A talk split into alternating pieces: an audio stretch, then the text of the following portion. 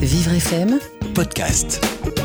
Malgré les rames bondées à ras-bord durant les heures de pointe, les incivilités ou encore l'hygiène qui laisse parfois à désirer, le métro n'empêche pas la hausse des fréquentations qui inquiète et questionne de plus en plus pour l'avenir.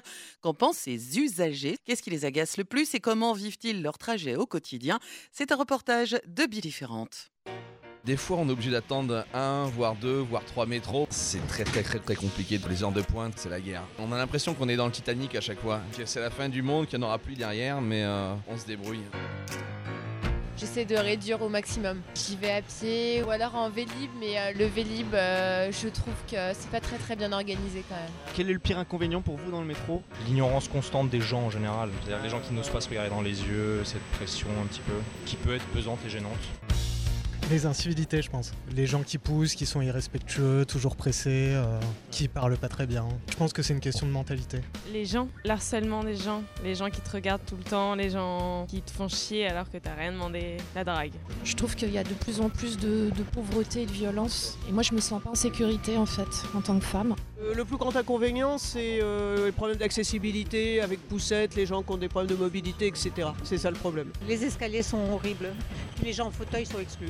J'adore le métro, désolé. Ça, ça me plaît quoi, j'aime bien, il y a du monde, euh, c'est vivant. C'est très bien le métro. Oh, faites un effort, hein Il est pas marrant. Bah, j'ai l'impression qu'il y en a de moins en moins, puisqu'on est de plus en plus nombreux. J'ai vraiment l'impression qu'on est de plus en plus serré. Ne me touchez pas avec oh. vos mains, espèce de pervers Sinon, après, on voit qu'il y a des efforts qui sont faits sur la rénovation des stations. Bah, ça dépend des lignes et ça dépend des heures, mais ouais, ça arrive. C'est surpeuplé, mais ça fait son charme un peu. Ouais, mais je peux comprendre que, que ce soit oppressant un peu. Euh, Il y a 3-4 ans de ça, et la carte Navigo, t'as plus de 100 euros. Maintenant, c'est 75,20 euros pour tout le monde, donc voilà. Ça fait une somme. Je trouve que c'est cher, pour ce que c'est, pour le service. Très cher. Oui, c'est cher, c'est cher. En plus, ça a augmenté là. Moi, je préfère être en vélo au-dessus de la terre en fait. Ouais, ouais tant qu'il pleut pas, ça va rien. C'est plus rapide, c'est voilà. Je le prendrai pas forcément la nuit toute seule. J'étais dans le couloir du métro l'autre soir, lorsque vous avez planté votre couteau dans le ventre de ce pauvre type sans défense. Ah oui Voilà, beaucoup de gens qui font la mendicité, enfin, on est sans cesse sollicité, donc du coup, ça, ça nous culpabilise quand on donne pas. Radin. Et puis je trouve qu'il y a aussi beaucoup de gens alcoolisés, beaucoup de toxicos aussi. Et je trouve que ça, c'est compliqué de, de, côtoyer en fait euh, des gens avec qui on peut pas avoir euh, des relations, j'allais dire, de civilité normale en fait. Effectivement, ça il faut admettre.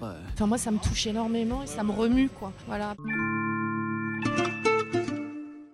En dépit de plus de 217 000 voyageurs supplémentaires enregistrés par jour sur le réseau RATP en seulement 5 ans, les couloirs du métro parisien restent fidèles à eux-mêmes. Néanmoins, il reste à voir si les souterrains de la capitale ne vont pas finir par se faire boucher par la fourmilière. Un reportage à retrouver en podcast sur vivrefm.com et il est signé Billy Ferrand.